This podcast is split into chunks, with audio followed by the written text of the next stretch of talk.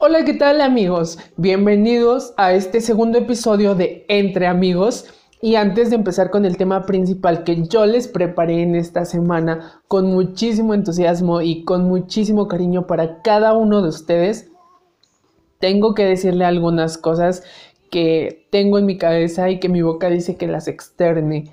La primera de ellas es perdón por no subir podcast en las semanas pasadas.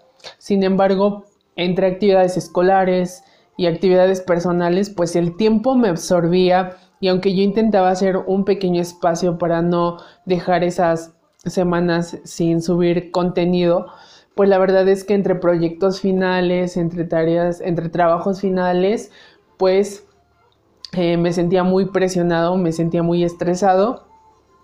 Y bueno, al fin esta semana ya terminamos este proceso de este sistema de educación a distancia, lo culminamos. Eso quiere decir que ya tengo un poco más de tiempo libre y que para este episodio vengo con todo, chavos. Segundo, pues muchas gracias por todos sus bonitos comentarios del primer podcast.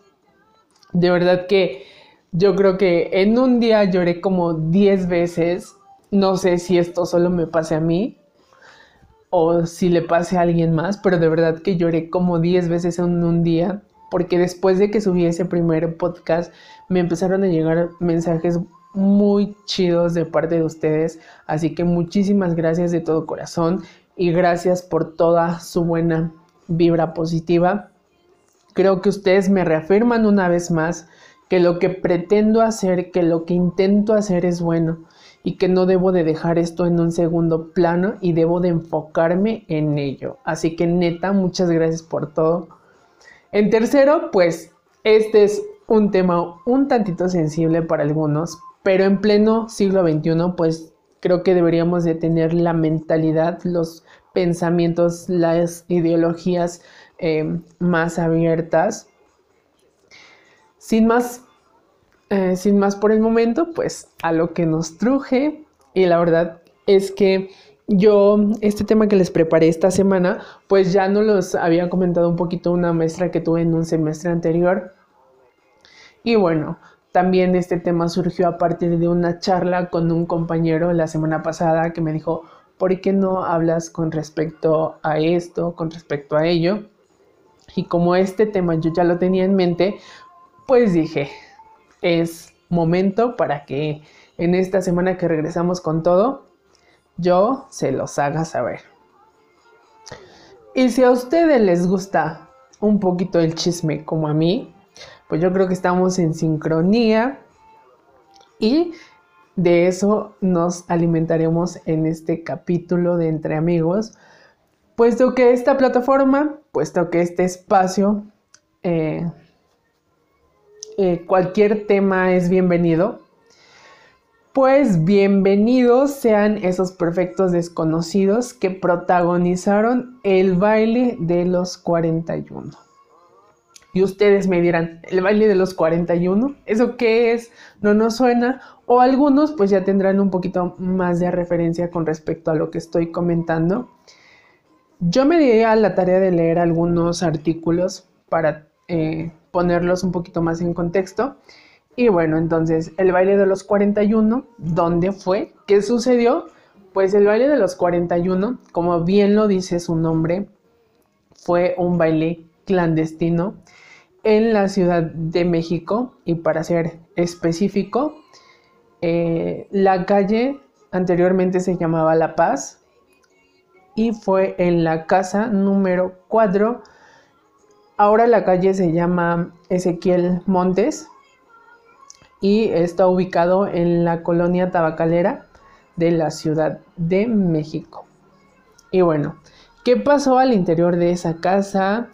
Pues que había pleno pachangón a tales horas de la madrugada y que les cae la chota. O sea, que una redada policíaca pues llegó a ese lugar y ¿qué fue lo que hizo? pues fue arrestar a los personajes que se, que se encontraban dentro de, esta casa. Hay fuentes que nos dicen que En las, en las versiones que nos cuentan es que son 42 personas las que se encuentran dentro de esta casa en pleno Pachangón. Eh, en algunas fuentes nos mencionan que el número 42 pues fue yerno de don Porfirio Díaz y en otras nos mencionan que el número 42 era una mujer. Evidentemente dentro de los 41 restantes también se encontraba el, yerno de don Porfirio Díaz. Y esto, bueno, ¿qué? Pues esto le trajo como que un escándalo a la familia presidencial, puesto que el yerno de don Porfirio Díaz participaba en este suceso, en este bailongo en esta fiesta. ¿Y quién era el yerno de don Porfirio Díaz? Ustedes dirán. Pues el yerno de don Porfirio Díaz era Ignacio de la Torre Inmier. Y bueno, pues ustedes dirán, no, pues un pachangón, una fiesta, no está tan mal. Pero hay que recordar que eran otras épocas, que los valores eran muy distintos a los que tal vez en este momento estamos acostumbrados. ¿Y qué pasó? Pues resulta que, o sea, ni por el hecho de que no hayan tenido algún permiso especial, porque se necesitaba sacar permisos para hacer un evento eh, o una reunión a tales horas de la noche, eso no fue lo que causó controversia, ¿no? Lo que causó controversia fue que en, esa, en esos entre esos 42, pues todos eran hombres, pero según las fuentes, 21, o sea, la mitad de ellos estaba vestido eh, de mujer, es decir, eh, un tipo travesti, podríamos decirlo de alguna manera. Y eso fue lo que más causó controversia, ¿no? Porque si bien la homosexualidad no era recriminada, no era un delito y no era señalada. Bueno, sí era señalada, pero obviamente no así como un crimen. Pues este moralmente, moralmente no estaba bien para la sociedad, porque se supone que el pilar fundamental para la construcción de la sociedad porfiriana pues era la familia, la familia conformada por padre, madre e hijos. Entonces, eso eh, ante la sociedad no estaba bien vista. En los relatos nos menciona que estos hombres que estaban vestidos de mujer traían vestidos de las telas más finas de la época de Porfirio Díaz. Bueno, del porfiriato, mejor dicho. Entonces, ¿esto cuándo ocurrió? Pues ocurrió el 17 de de, noviembre de 1901 en el lugar donde ya mencioné. ¿Y qué más? Bueno, pues supuestamente también es, este tipo de eventos fue organizado por Ignacio de la Torre y Mier y también por Antonio Adalit, que era ahijado de los emperadores Maximiliano y Carlota ¿Esto qué nos quiere decir? Pues nos quiere decir que este pachangón, que esta fiesta donde les cayó la chota, estaban eh, chavos de, de la clase media y alta. A ellos se les llamaba pollones o lagartijos. Pollones o lagartijos es como un sinónimo de lo que hoy nosotros comúnmente llamamos mis reyes o juniors. Bueno, sobre todo mis reyes, ¿no? Es un sinónimo para ese tiempo. Y bueno, eso fue lo que les causó más indignación. Se comenta que eh, al llegar la policía y al enterarse y al darse cuenta de que quien estaba ahí era el yerno de Porfirio Díaz y para no causarle un mayor escándalo a la familia, pues a él lo dejaron, lo dejaron salir y pues se llevaron a los otros, a los otros 41 personas, ¿no? A las 41 personas se las llevaron. Y bueno, ¿qué pasó? Pues que los periódicos evidentemente no hicieron esperar mucho tiempo y empezaron a, empezaron las crónicas, empezaron a relatar en los periódicos eh, estos, estas acciones que se llevaron a cabo el 17 de noviembre, ¿no? Entre los diversos periódicos que nos cuentan y que nos relatan lo que pasó ahí, pues fue el Diario del Hogar, el Universal, el Hijo del Aguizote, el Imparcial, La Patria de México, El Popular y La Voz de México. Son solo algunos de los periódicos en donde se puede encontrar este tipo de información. Y bueno, ¿qué pasó con esos 41 eh, personajes? ¿Qué pasó con esos 41 nombres? Pues fueron encarcelados, eh, se les llevó a la cárcel de Belén, que está cerca de lo que hoy se conoce como Chapultepec y Valderas. Y ahí quienes tenían la plata, quienes tenían el dinero, quienes tenían el cash, pues evidentemente pagaron, corrompieron a la justicia y los dejaron salir, mientras que los otros, a los otros, eh, los otros que sobraban, pues evidentemente no tenían cómo pagar como aquellos pudientes. Entonces a ellos se los llevaron al puerto de Veracruz y de ahí al puerto Progreso en Yucatán para realizar algunos labores para un batallón local. Eso fue lo que pasó. Pero ustedes, bueno, hay otras fuentes también y sobre todo la que se hizo muy muy popular fue la del hijo del aguizote y el popular y un volante que publica el artista José Guadalupe Posada con un grabado que plasma a los 41 hombres bailando y lo tituló Los 41 maricones eh, muy chulos y coquetones, ¿no? Entonces ya vemos esa etiqueta, ya vemos esa, pues estigmatización de los de este tipo de personas, ¿no? O sea, no podemos asegurar que completamente todos eran homosexuales porque no tenemos algo que nos los confirme. Podría ser un tipo de travestismo, no sé si se diga así, bueno, travesti, pero esto fue uno, uno de los escándalos más populares del porfiriato. Bueno, sobre, bueno, de, con relación al gobierno de Porfirio Díaz, ¿no? Bueno, este hecho pues sirvió de pretexto al gobierno para subrayar que estos comportamientos eran reprobables y había que hacer escarmentar no solo a, estos personajes, sino dar un mensaje a la sociedad de que ser homosexual sería castigado moralmente y esto lo afirma Gilberto Urbina. Y bueno, después de todo esto, ustedes me van a decir, ¿y todo esto a qué nos lleva? Pues todo esto nos lleva a que este suceso, a que este chisme, a que este escándalo, pues va a ser llevado a la pantalla grande, va a ser distribuido tanto por Cinepolis como por Netflix.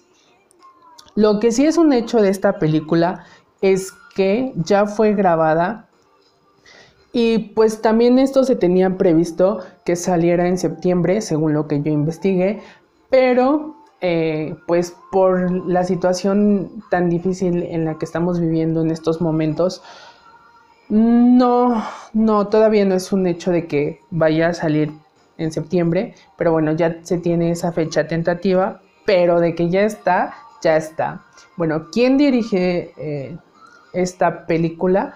Pues la dirige David Pablos, quien la produce, la produce Pablo Cruz, y el personaje principal, pues el personaje principal como en la novela de Eduardo Castrejón, que se me pasó decirles, esta es otra fuente, que es una novela que apareció en 1906 con el título de Los 41 y donde el personaje principal de esta novela es Ignacio de la Torre Mier. Pues en esta película también el personaje principal es Ignacio de la Torre y Mier, que será protagonizado por Alfonso Herrera. Em, eh, aquí David Pablos, que es el, que la dirige, pues el director, pues nos, se pregunta él, ¿no? ¿Por qué antes no se realizó? Yo creo que antes no se realizó porque si todavía ahorita la sociedad es un poquito sensible con respecto a estos temas, o sea, imaginémonos antes, todavía era muchísimo más, todavía eran muchísimo más sensibles eh, los estigmas, las etiquetas, las cápsulas, las cápsulas que les dan, digamos, los encapsulan, pues todavía eran muchísimo más fuertes a lo que estamos viviendo en este momento. Yo creo que precisamente es por eso que no se, no se llegó a realizar esta película antes. Yo creo que es una película que tiene muchísimo que ver con parte de nuestra sociedad mexicana en cuanto a la apertura de la diversidad sexual. Yo de verdad que espero y me sorprenda. Yo siento que no va a causar a lo mejor tanta polémica como la famosa pintura de Emiliano Zapata, porque Ignacio de la Torre Mier es un poco menos conocido dentro de nuestra sociedad, pero que sin embargo, pues eh, a través de él siento que vamos a revivir un poquito el pasado de cómo se caracterizaba, cómo se estigmatizaba este tipo de personas y que pues si, si nos vamos, eh, si analizamos un poquito a la sociedad en la que nos encontramos, yo creo que muchísimas cosas como los valores morales no han cambiado tanto. Entonces yo creo que lo que pretende es sacar este tabú en el que se encuentra nuestra sociedad mexicana. Y bueno, pues él dice que el filme pretende aspirar, bueno, David Pablos menciona que el filme pretende aspirar a hacer una crítica paralela de la sociedad mexicana contemporánea misma que por una parte presume de la apertura ante los movimientos de la diversidad sexual, pero que no deja de estigmatizarlas, o sea, es un tabú. Entonces, yo me pregunto qué tanto hemos cambiado, de verdad, eh, nuestra sociedad es tan moderna, nuestra sociedad es tan abierta a este tipo de temas. Yo creo que a veces nos cuesta un poquito de entenderlo, nos cuesta un poquito de aceptarlo, pero eso es algo que se trabaja todos los días, que todos los días cada uno de nosotros debemos de trabajar, debemos de exigirnos un poquito más por tolerar a todas las demás personas. Yo creo que ningún tipo de amor debe de ser estigmatizado, ningún tipo de amor debe de ser señalado, porque al fin y al cabo es amor. Y el amor no se puede encarcelar, no se puede señalar y no se puede etiquetar. Así que yo espero muchísimas cosas bonitas de esta película. La verdad es que yo no soy tan fan del cine, pero en esta ocasión, y si las condiciones de salud pues no los permiten, entonces si alguien quiere decirme, no, pues vamos, vamos, vamos, yo quiero ir a verla contigo, yo soy todo oídos, escucho propuestas, amigas, amigos, díganme y pues nos organizamos y ya vamos en grupitos a verla de verdad que yo espero y me quiero dejar sorprender por esta película. A ver qué, a ver qué es lo que nos propone. Eh, esta también lo que se me faltó decir que es una coproducción entre México y Brasil. Entonces también Brasil va a tener un poquito de aporte, pero para esta película. Y bueno, hay que dejarnos sorprender y que viva el amor, que viva la diversidad. Y no hay que poner etiquetas, no hay que juzgar, por favor, hay que ser más tolerantes y respetar el amor en todas sus formas, olores, sabores y colores, por favor. Bueno, y me voy a despedir con algunas palabras que he aprendido del hermoso lenguaje otomí de mi padre. Entonces, eh, Ogomayagon de Birishudi Oriñato, que significa nos vemos luego, y Kamadi Keragoin Compañagui. Gracias por acompañarme. Eh, gracias por acompañarme en este capítulo. Gracias por formar parte de lo que estoy intentando construir. Este es un espacio, es una plataforma donde cualquier tema, cualquier persona puede ser escuchada, puede desahogarse, puede decirle algo a la sociedad. Así que si ustedes quieren acompañarme en algún capítulo, de verdad que no, no se limiten, no tengan miedo y ustedes díganmelo. Muchísimas gracias y bueno, Inchori vivo, que eso significa pónganse abusados. Nos vemos en el próximo capítulo. Gracias por escucharme y compártanlo con cada uno de sus amigos, por favor. Nos vemos luego. Chao, chao.